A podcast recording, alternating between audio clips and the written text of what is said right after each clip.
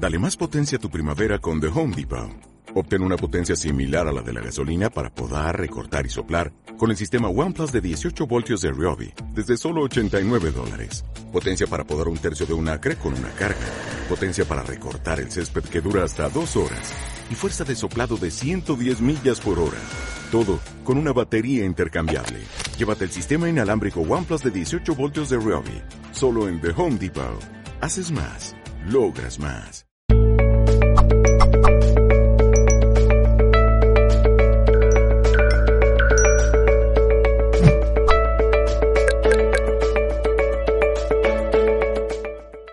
Bien, vamos a empezar eh, a comentar el capítulo 1. El capítulo 1 se llama La ciencia de la salud. Hola Cristina, buenas noches. Hola Francia. Bien, fijaros, dice el padre Tadeo, tener buena salud, eh, tener buena salud, ¿consideráis el mayor bien sobre la tierra? Pregunta si, si consideramos eso. Dice, digo que no, la felicidad está en conservarse sano. Y el cardenal Verdier, que nadie piense que esto es religioso, es que son citas eh, de, de estas personas. La enfermedad es una ofensa a Dios. La salud es el mejor tributo que el hombre puede ofrecer a su creador. Cardenal Verdier. Bueno, este hombre, Manuel Lezaeta, repito, abogado chileno, eh, dice que en el camino del progreso, que es salud, progreso es salud, hay tres etapas. La primera, Conocer la verdad. Yo digo a mis pacientes una frase mil veces repetida, mis alumnos la formación me conocen, ya ellos también la repiten. Solo hay una cosa en la vida que sane, la verdad. Si aceptas la verdad, por muy dura, por muy dura que sea, la verdad te sana. Hola María José, hola Chelo, hola Susana. Bien, segundo, comprenderla. Tercero, realizarla. Las tres etapas en el camino del progreso que es salud conocer la verdad, comprender la verdad, realizar la verdad. Dice, la sabiduría está en la naturaleza y no en el laboratorio. No significa que en el laboratorio no haya mucho conocimiento, ¿eh? porque hay muchísimo. La ciencia es conocimiento, no es sabiduría. La salud vale más que la vida, porque esta sin aquella no vale la pena vivirla. Ignorancia de la salud. Es la única y verdadera causa de todas las enfermedades. El hombre, en su ignorancia, hasta a Dios, hace responsable de sus desdichas, olvidando que cada cual tiene lo que merece y que el hombre es hijo de sus obras. Cuidado, cuidado que ahora se disparan los egos. Si yo oigo que cada cual tiene lo que merece, mi mente se me va a disparar. Observar vuestra mente ahora. Reflexionar. ¿Tenemos cada uno de nosotros lo que merecemos? La realidad es que sí. En función a lo que hemos decidido, consciente o inconscientemente en nuestro pasado, en función a lo que hemos sembrado, ¿vale? Y en función a lo que no hemos decidido, es decir, a lo que hemos permitido que otros o la vida decidiera por nosotros. La primera gran lección de humildad para mí fue aceptar, cuando leí esto, que yo sí tenía en aquel momento lo que me merecía y ahora sé positivamente que en cada momento de mi vida tengo lo, que merezco. Esto va en, en correspondencia precisamente con la ley de correspondencia que hemos estado hablando esta noche atrás. Bien, enfermamos no por obra o fuerza extraña, sino por nuestros propios errores de vida. La propia voluntad del enfermo es el primer agente de salud, tu voluntad, la mía, el primer agente de salud. Mi doctrina térmica, que nada tiene que ver con el trillado naturismo, a cuya sombra tantos errores prosperan. Dice, mi sistema tiene por objeto afiebrar, dar calor diariamente la piel, calentar la piel, que progresivamente se enfría con la ropa y abrigos que enfundan nuestro cuerpo. También se dirige a refrescar las entrañas afiebradas, tan calentadas, cada día por los prolongados esfuerzos digestivos que realiza el estómago y los intestinos para elaborar alimentos inadecuados e indigestos. Ya está el hombre entrando en algo que es fundamental. Nos está diciendo que enfermamos debido a la digestión. Debido a la mala, a la mala digestión, a la lenta digestión. ¿Por qué? Porque ingerimos alimentos que no son los alimentos sanos para el ser humano. La clave de la salud para Manuel Lezaeta está en la alimentación. En una, una de las claves. Bien, pasamos al capítulo 2 y habla de la ley natural. La ley natural es la voluntad del creador. La ley natural es norma de virtud y de salud. El hombre sano es bueno, es bondadoso.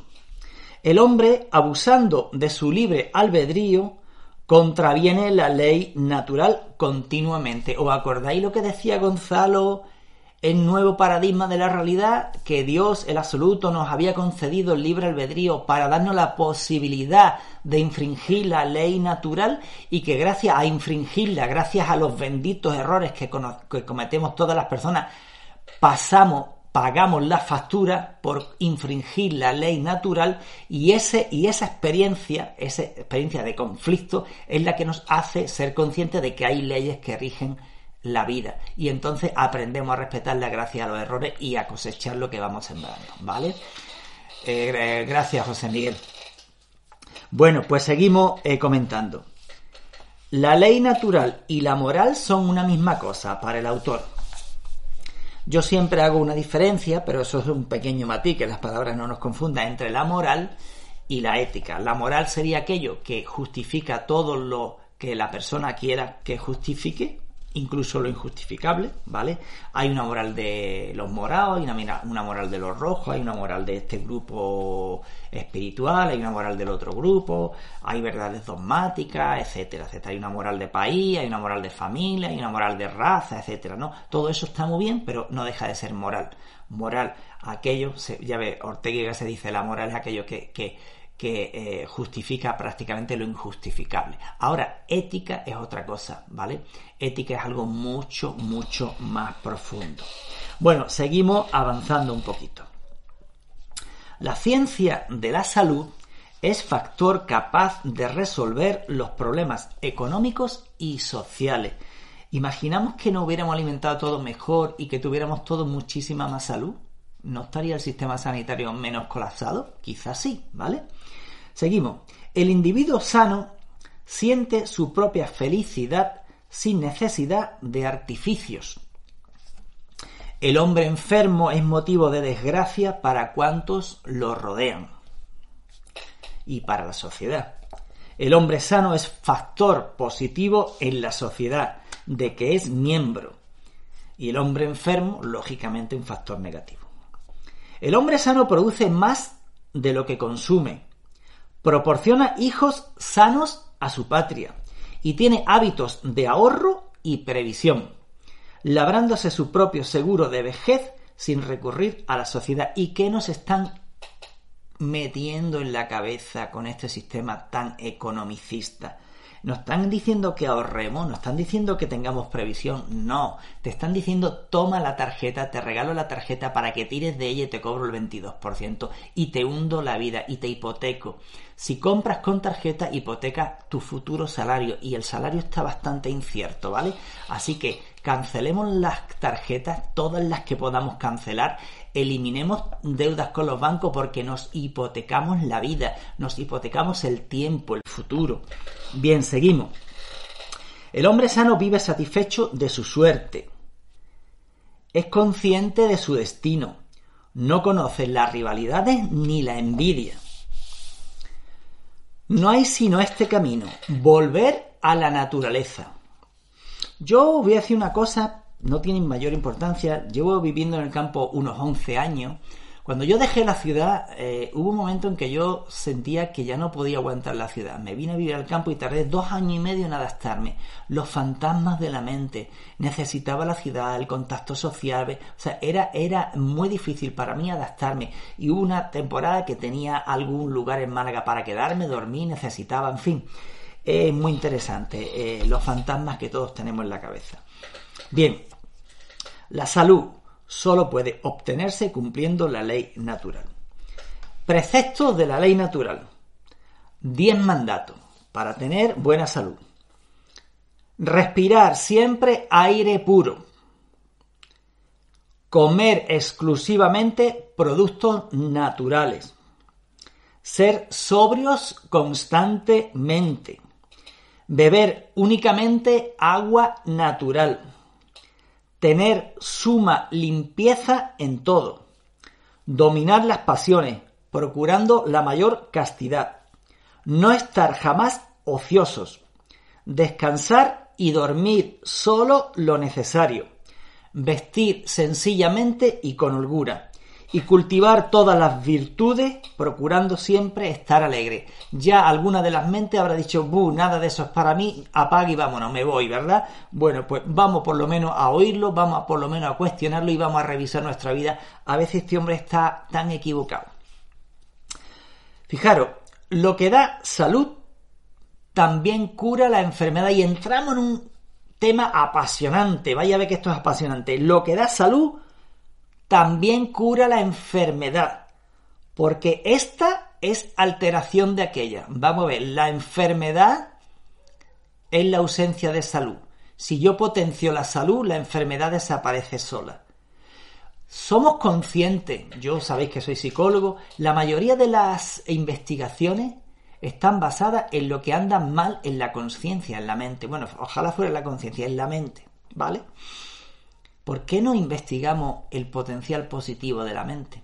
La mayoría de la investigación en medicina se basan en las patologías. ¿Por qué no investigamos la salud para mantener la salud en el cuerpo? ¿Por qué no hacemos estudios de investigación en cómo se puede mantener una buena salud para que la enfermedad no aparezca? Bien, reflexión. Ahora explica un poquito cada una de estas. Respirar siempre aire puro. Hipócrates, el aire puro es el primer alimento y el primer medicamento. El aire puro, el primer alimento y el primer medicamento. Reflexionemos en esto. El aire puro abastece la mayoría de nuestras necesidades fisiológicas. Se puede vivir principalmente de aire y secundariamente de alimentos destinados al estómago. ¿Os acordáis del éter? Algo que está vivo en el aire. La piel es un tercer pulmón, a la vez que un tercer riñón, absorbiendo normalmente la cuarta o quinta parte del oxígeno que necesitamos y expeliendo en análoga proporción los desperdicios de nuestro desgaste orgánico. Eliminamos toxinas por la piel. Es indispensable que esté en contacto directo con la atmósfera, todos nosotros. Veréis, hice una petición que algunos han catalogado de loca, de desproporcionada, de que mi prestigio profesional, etcétera. Hice una petición al gobierno de que por favor se estudiara la posibilidad, sin poner en peligro la vida de nadie, de que se permitiera eh, en esta época tan difícil salir, aunque sea unos minutos, a las personas a tomar el aire, el sol y andar y a caminar, incluso a correr no sé cómo se podría hacer eso, pero si se pudiera hacer, os aseguro que el coronavirus nos infectaría menos y que todo el mundo estaría más sano y menos, y menos asustado. Pero bueno, no sé si será posible. Ojalá eh, lo planteáramos y fuera posible. Seguimos. La nariz es el guardián de los pulmones, calentando el aire demasiado frío y reteniendo sus impurezas. En las personas que tienen insuficiencia pulmonar, se desarrolla una gran actividad digestiva. A menos respiración el, estómago trabaja más. Gimnasia respiratoria. Varias veces al día y sobre todo al aire libre de la mañana. Diariamente. Respiraciones profundas por espacio de algunos minutos y con la boca cerrada. Durmiendo todo el año con la ventana abierta. Y en el verano si es posible, en el patio o bajo los árboles sobre la tierra. Bueno, muchas cosas no serán posibles porque vivimos en ciudades, yo no, ¿no? Pero algunas cosas sí. Pues por ejemplo, deja una rejilla abiertita de la ventana para que entre el oxígeno. Bien, vamos a la comida. Comer exclusivamente productos naturales. Alimento natural es el que ofrece la naturaleza en cada lugar y en su época. No hay tomates todo el año, no hay naranjas todo el año. No, eso es forzar la naturaleza, por eso nosotros estamos infringiendo la ley natural, ¿vale? Todo el año no hay los mismos productos. Y además insiste en comer los productos del lugar, de la región en la que vivimos. ¿Por qué? Porque eso es lo que ha formado, lo que, lo que ofrece la tierra para que esos seres que llevan allí adaptados muchos años puedan tener salud. Si como un, fruto traído de la otra parte del universo, me gustará mucho, pero no es el alimento que mi cuerpo necesita, que no significa que no se pueda comer, ¿vale? Seguimos. Es susceptible de ser comido tal cual lo ofrece la naturaleza, sin cocerlo, asarlo o someterlo a preparación previa. Nos está invitando a comer el alimento tal como la naturaleza lo ofrece. Y después él va a explicar por qué. Saber escoger los alimentos es indispensable para mantener la salud, ya que el alimento digerido forma la sangre. Y esta, la sangre, será de la misma calidad del alimento que yo le meto al cuerpo. Es una buena reflexión.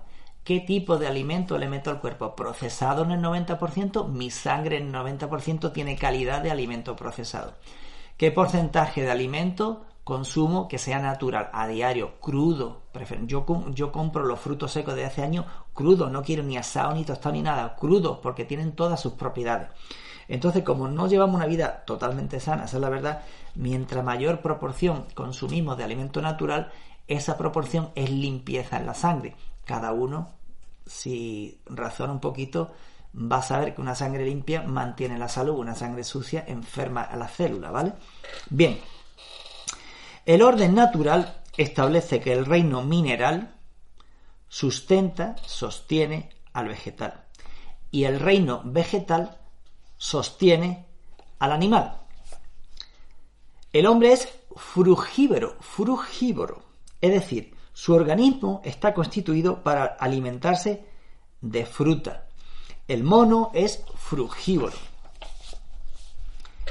El frugívoro tiene la ventaja de poder vivir sin necesidad de cocer, asar, freír ni fermentar. ¿Os imagináis una vida donde no tengamos que cocinar? Que tomemos el alimento de la naturaleza tal cual la naturaleza nos lo da, nutritivo 100% y lo consumamos?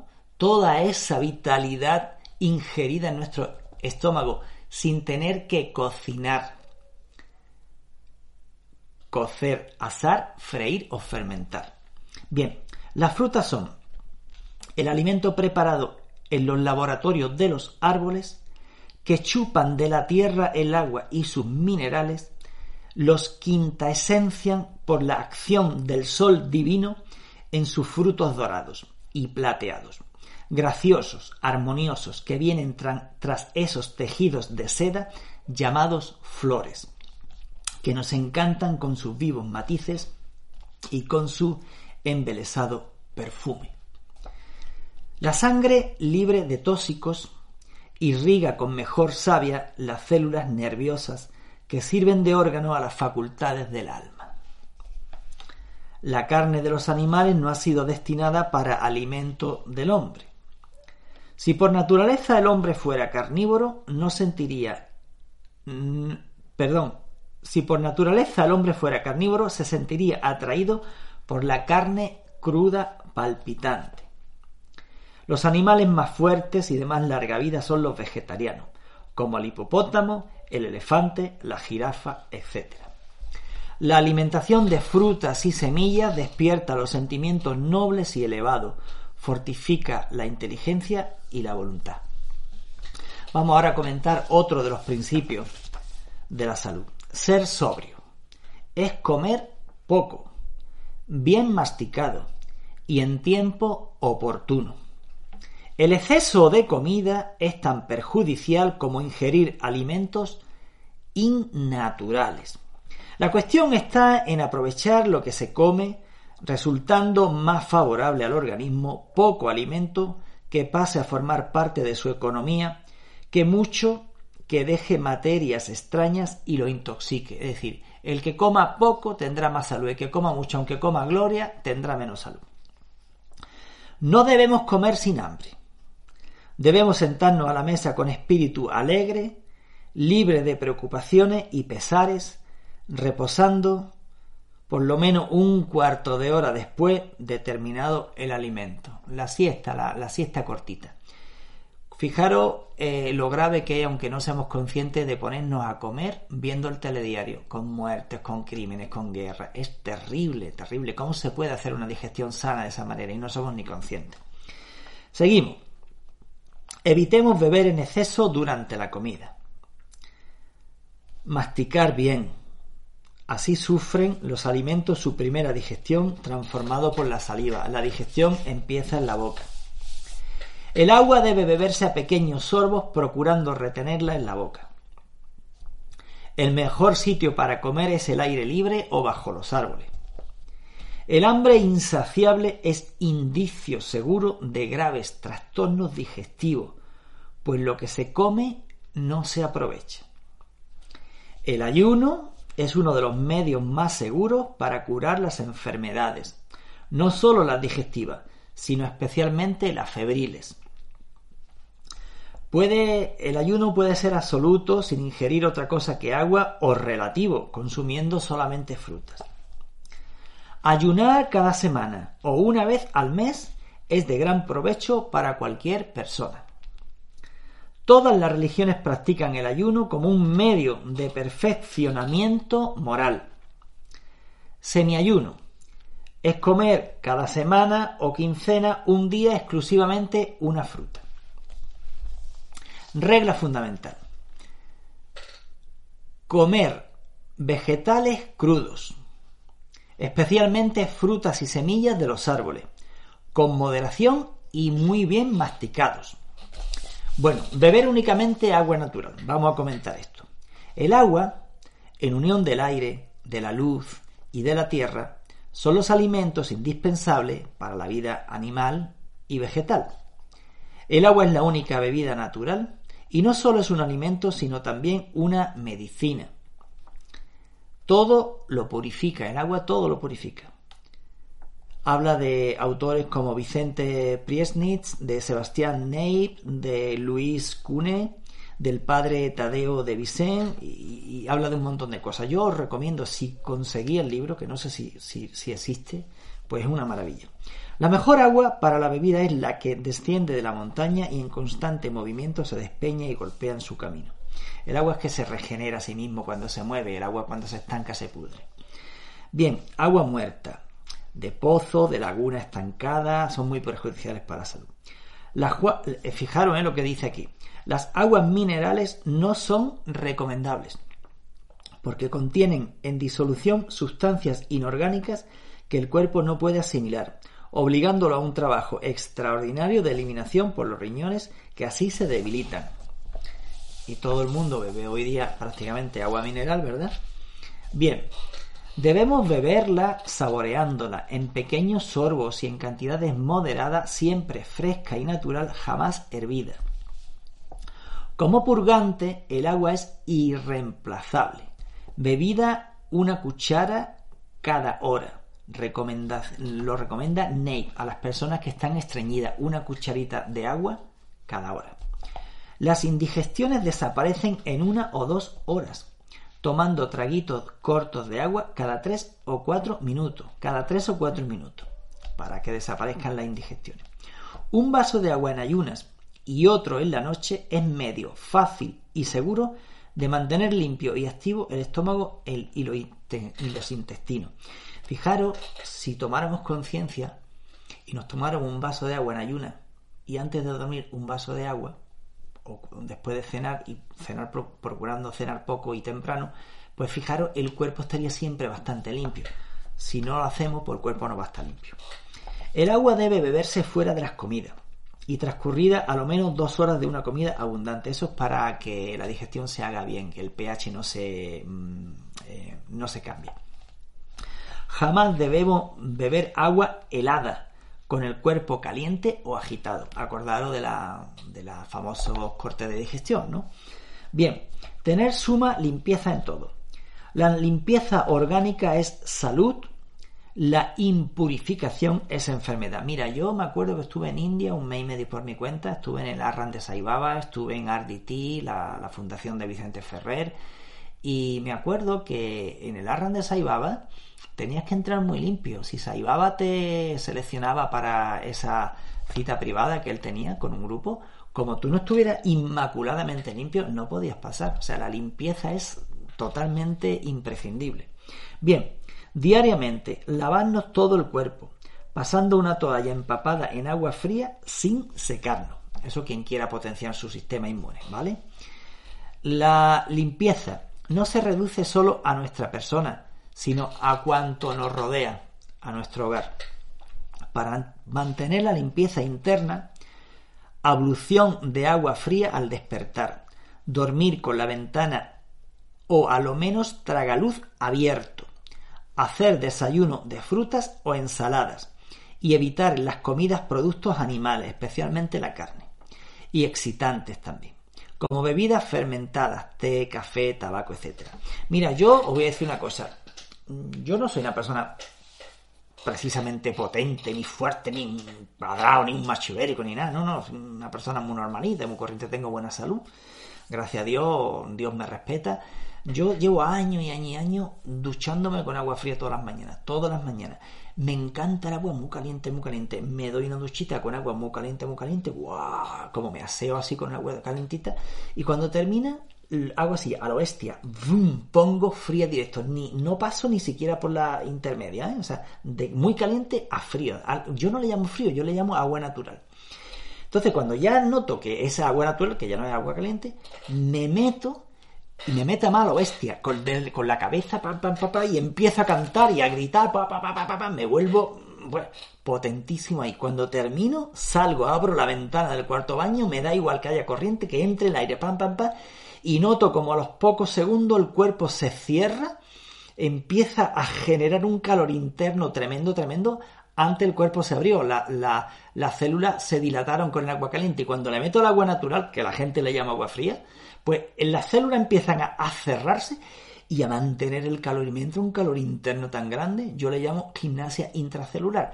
Y cuando ya pasa un tiempo prudente, tampoco juego a ser un tarzán, me voy secando con la toalla, pero tranquilo, sin preocuparme que me pueda resfriar. Pam, pam, pam, pam, pam, pam y me pongo la ropa y me, y me empiezo a vivir el día. Llevo haciéndolo años y años y años. La gente que vive en Málaga y que van, la peña de bañistas, que van todos los días a bañarse en el mar, esa gente tiene una salud mucho mejor que el que no lo hace. Así que quien se anime, que lo pruebe. Eso sí, para yo acostumbrarme a tomar la ducha diaria matutina de agua natural, que repito, no le llamo agua fría, empecé al principio por las manos, por los tobillos, poco a poco me fui acostumbrando y eso era yo bastante más joven cuando lo hice, quizás 18 o 20 años, porque le hice caso a Felipe de Torre del Solar, que era un señor vegetariano con ochenta y tantos años, murió a los 90 al hombre, profesor de GB retirado, que todos los martes nos reuníamos un grupo de jóvenes en, en el, en el En el, bueno, en Torremolino, en un apartamento y el hombre no hablaba de todas estas cosas, que entonces en España esto no existía, ¿no? Ese, eh, tuve la bendición de eh, oír a ese hombre todos los martes, pasábamos tres o cuatro horas y el hombre cerraba los ojos y empezaba a hablar, era, era un sabio, era increíble.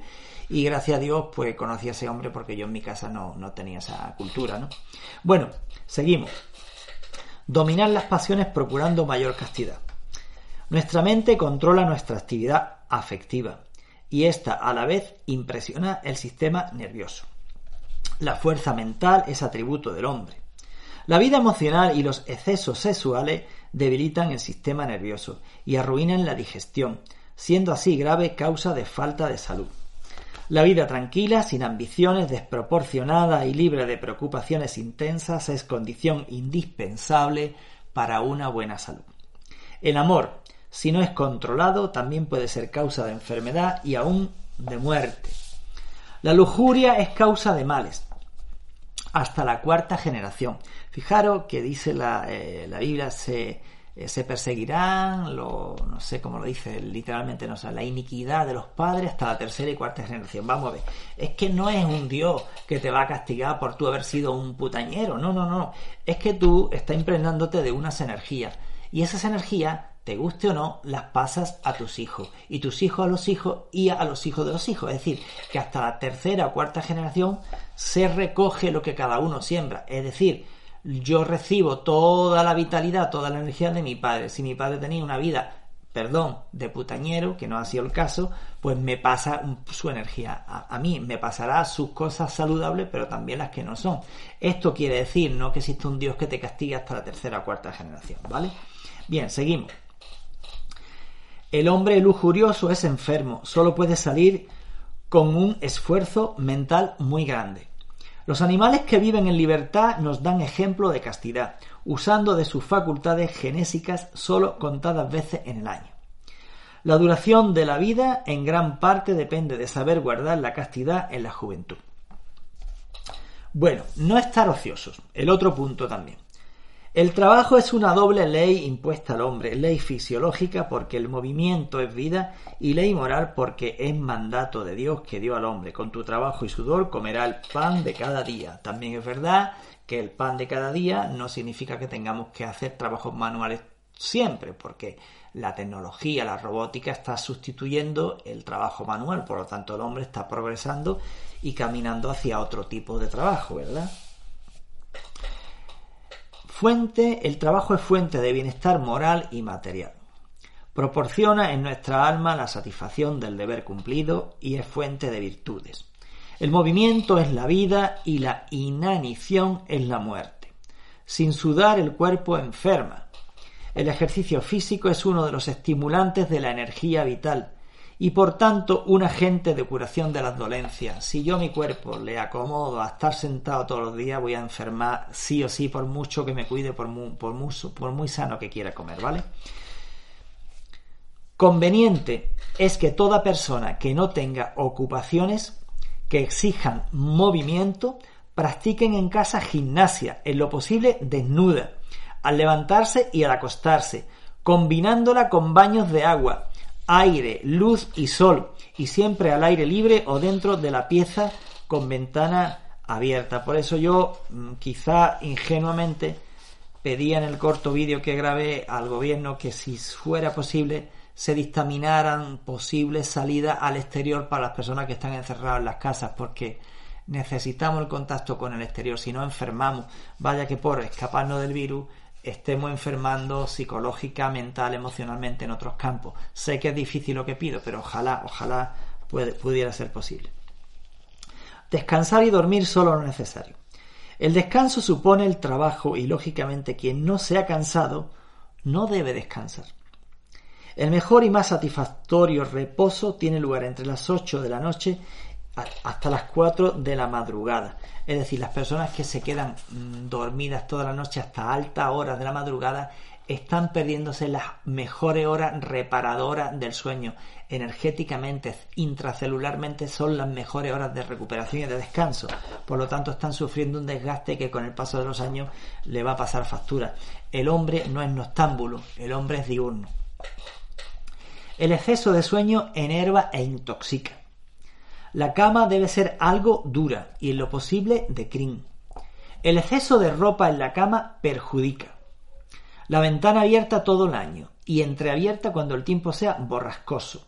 Es indispensable para que el sueño sea reparador.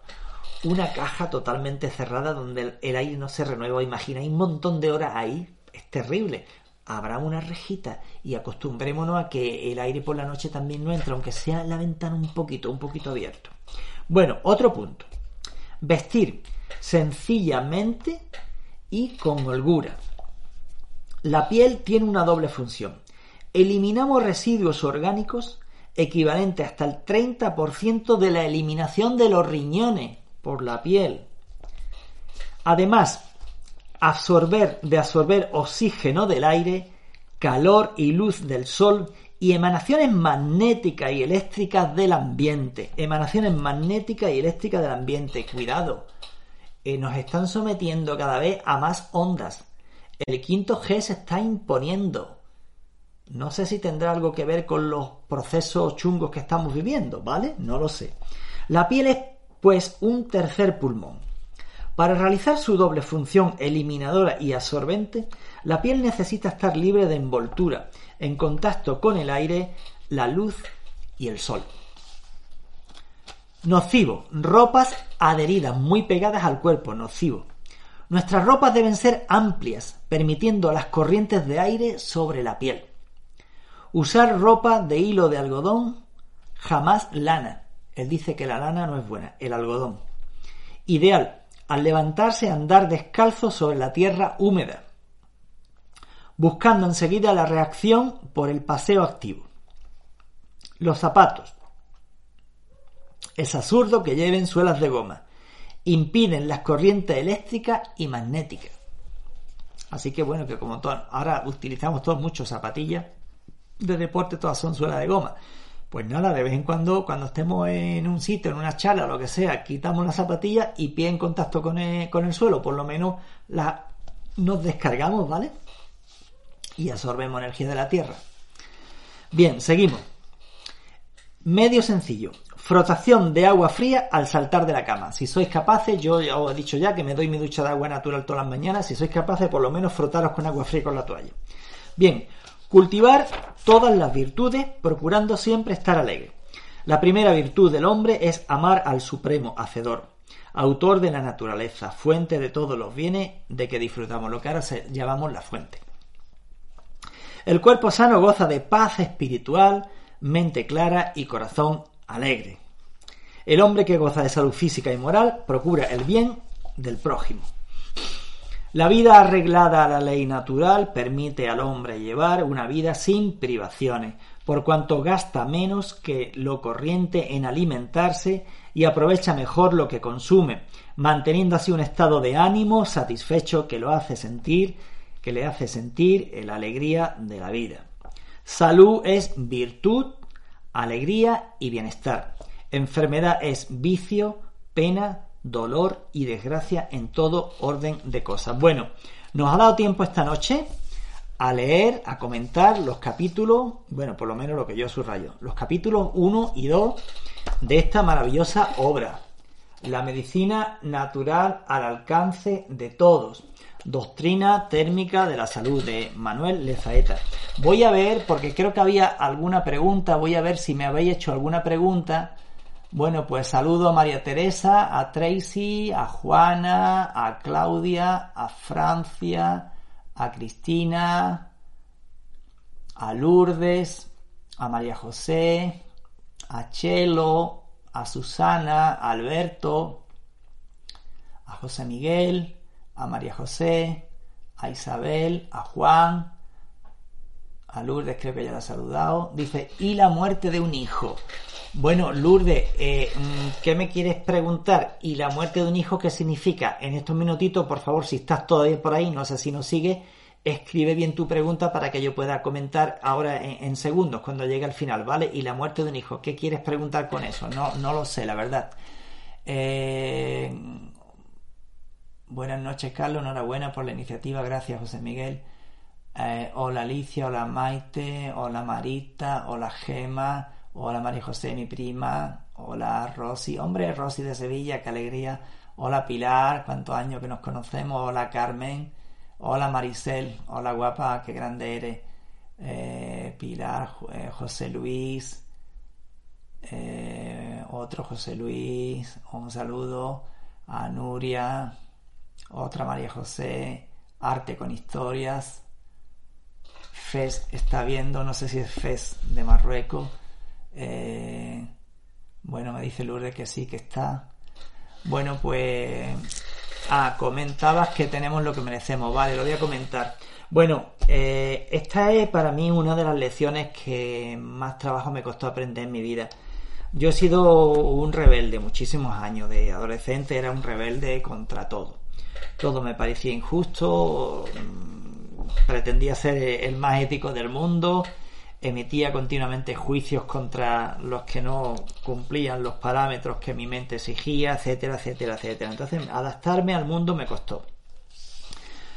Eh, cuando llegaron a mí los primeros mensajes de que siempre tenemos lo que merecemos, claro, yo rebelde, pues eso para mí era un acto, eso era mucho pedir. Conforme fui siendo más adulto, lo fui entendiendo.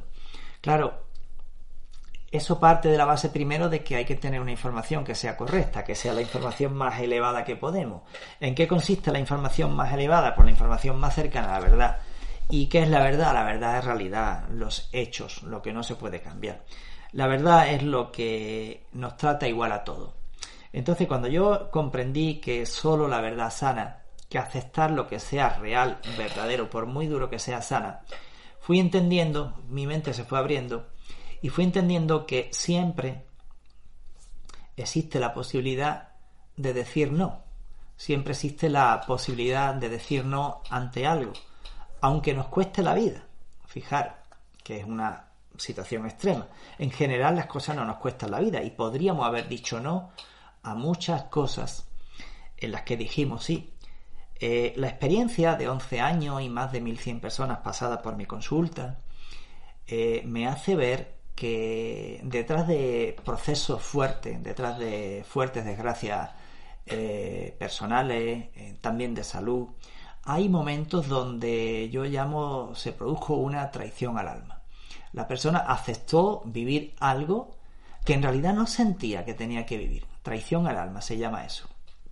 Entonces, infringió, infringió un precepto, una ley, ley de la vida. No hablo de ley de derecho positivo, del derecho que los humanos escribimos y a través del cual nos regimos, sino de ley, de ley natural, de ley del universo. Entonces, primero, si yo consigo entender cuáles son las leyes del universo, recordamos, eh, el don del libre albedrío que la naturaleza, que la vida, que Dios nos otorga, nos permite cometer errores. Cuando cometemos errores, recibimos la correspondiente corrección.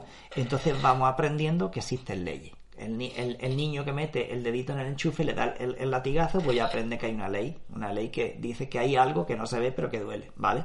Entonces, pues bueno, de la misma manera que eh, vamos conociendo cuáles son las leyes y vamos infringiéndolas, vamos recogiendo el, merecido premio o castigo de, de cumplirla o no cumplirla, pues nos vamos dando cuenta que nadie me obligó a pensar como siento, a sentir lo que siento, a hablar como hablo y hacer lo que hago. Es decir, que si yo admito que verdaderamente soy un ser libre, eso sí, muy condicionado por las circunstancias, no es lo mismo nacer en una familia que en otra, pero claro, la terapia regresiva me muestra que yo nazco en la familia que merezco en la familia en la que tengo que aprender cosas que me quedaban pendientes de, de aprender de vidas pasadas. Mira, yo lo veo en, ejemplo, ¿no? Ahí, por ejemplo, yo sé que ella sabe que, hablo de ella, hay una amiga mía ahí que ha sido paciente, yo para mí mis pacientes terminan siendo amigos porque la relación es de alma. Eh, hay una persona que mm, ha, venido de una familia que no tiene problema económico ninguno, todo lo contrario. Y tengo pacientes que han venido en familias con muchos problemas económicos. Eh, tú dices, oye, ¿tú cuál prefieres? Pues todos vamos a decir, ah, por la que no tiene problemas económicos, ¿vale? Pero hay otros problemas y hay otras relaciones kármicas. Entonces, todo, todo, todo, todo, todo es por ley de correspondencia. Significa que todo es kármico. Que estamos en la familia que tenemos que estar porque tenemos que aprender de nuestro padre y de nuestra madre. Y cuando los evangelios nos invitan a decir honrarás a tu padre y a tu madre, no es gratuito. Honrarás a tu padre y a tu madre significa estoy reconociéndote que me has dado la vida, gracias por darme la vida. Si tú no hubieras existido, quizás yo no estaría aquí en esta forma. Gracias papá, gracias mamá. Y eso no significa estar de acuerdo con lo que han pensado, con lo que han sentido, con lo que han hecho. No, no, para nada, para nada, para nada. Pero honrar a tu padre y a tu madre significa que tú estás de acuerdo con que eres hijo de tu padre e hijo de tu madre en la tierra. Porque todos somos hijos de la divinidad, ¿eh? venimos todos de arriba.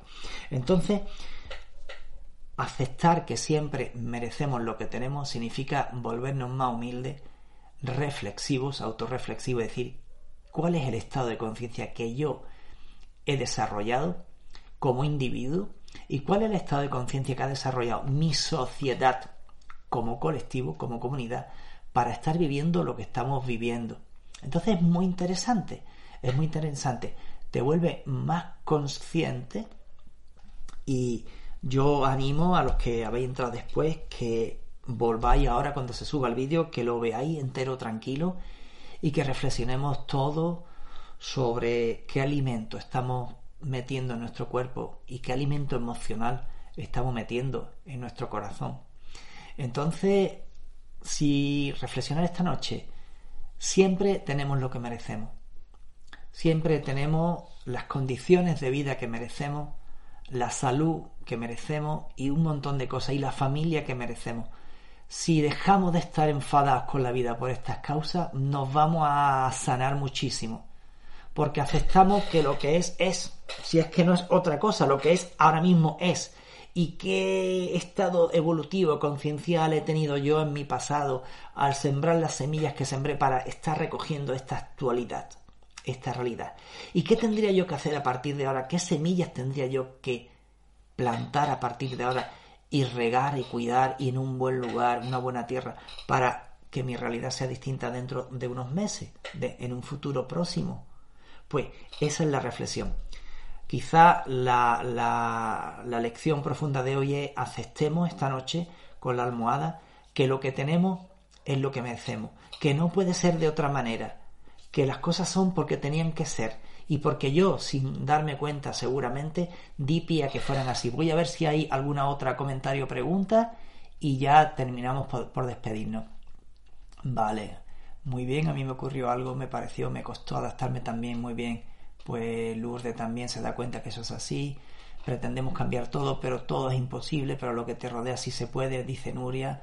Pretendemos cambiar todo, pero es imposible, exactamente, no se puede cambiar nada. Me, puedo cambiar yo como mucho, pero lo que te rodea sí se puede. Lo que te rodea no se puede muchas veces. ¿eh? Tú sí puedes cambiar en la relación con lo que te rodea, entonces lo que te rodea cambiará solo. Eh, bueno, pues ya creo que no hay nada más. A ver, Lourdes al final dice sí, todo eso lo comprendo, acepto que hay que aprender de una pérdida de un hijo, aprender de ello, sí, pero la muerte de un hijo cuando ese padre y esa madre han sido modelos realmente buenos, no ver más, no lo merecen. Bueno, eh, ahí está el dilema, ahí está el dilema, Lourdes. Mira, la muerte de un hijo es una de las experiencias posiblemente más duras que puede vivir cualquier ser humano. Nadie, nadie trae un hijo a este mundo para que se le muera. Eso no entra en la cabeza de nadie. Pero la realidad es que se mueren todos los días millones de niños. Mira, solo en Málaga, en el programa que la Junta de Andalucía tiene para las familias desfavorecidas, las que tienen protección, hay 5.000 niños pasando hambre. Solo en Málaga y provincia hay 5.000 niños, 5.000 niños pasando hambre. Y gracias a un programa de la Junta de Andalucía les mandan a su casa, a través de los comedores, de los comedores escolares les mandan alimentos más o menos equilibrados para que no tengan mucho problema de salud. Sus padres no pueden pagarlo. Es así de claro. Pero en el mundo, fuera de España, mueren millones de niños cada día que son los más débiles de hambre. Y nosotros estamos preocupándonos de ganar más dinero. Y otros niños muriendo de hambre. Y esa es la locura nuestra. Esa es la locura de esta sociedad que nos ha metido tantas ideas materiales en la cabeza que nos tienen eh, realmente amargados. Bien, entonces, cuando un niño viene al planeta Tierra, viene con una misión de alma. A veces viene para dar amor a una familia que no tiene y se tiene que marchar. Cuando cumple su función se marcha. Nosotros no somos el cuerpo. Nosotros no somos el cuerpo, somos el espíritu que se vuelve, que se transforma alma, ahí empieza la individualidad y termina anclándose en un cuerpo. El cuerpo es algo que caduca, es el vehículo. Entonces, conducimos un vehículo, cuando se le pasa sus años de, vida, el vehículo hay que dejarlo, hay que dejarlo.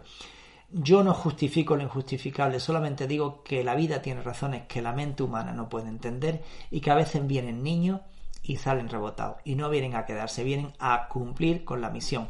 A veces vienen niños y son abortados. Y yo he visto en terapia regresiva que algunos de las almas que fueron abortadas fueron personas que abortaron a otras almas en vidas pasadas. Entonces a veces vienen niños y sufren maltrato por mayores y he descubierto a veces que esas mismas almas maltrataron a otros seres. A veces mm, vienen mujeres y son maltratadas por hombres y a veces se descubre que es la devolución de un golpe.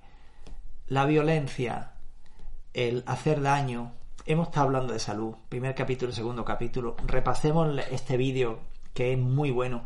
Repasemos que si nos volvemos sencillos, simples, eh, no ociosos en la vida eh, consciente, con, más consciente, no vamos a sufrir un montón de enfermedades que sufrieran otras criaturas que tengan mucho pero que no tengan esto presente, ¿vale? Entonces, bueno, hasta donde alcanzo, espero que te haya podido servir de algo, Lourdes.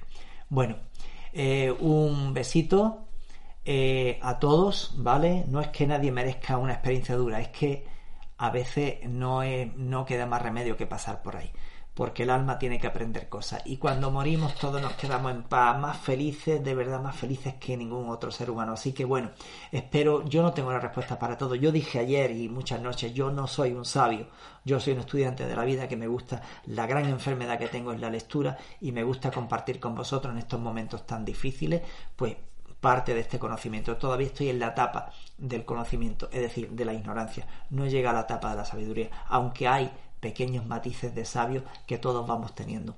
Bueno, bendiciones para todos nosotros, de verdad un placer que hayáis estado ahí aguantándome. Y bueno, pues nada, ahí queda un vídeo más por si puede ayudar a alguna otra criatura. Que Dios bendiga. Buenas noches, feliz descanso y nos vemos mañana. Continuamos con este libro con el capítulo 3, ¿vale? Hasta mañana, gracias.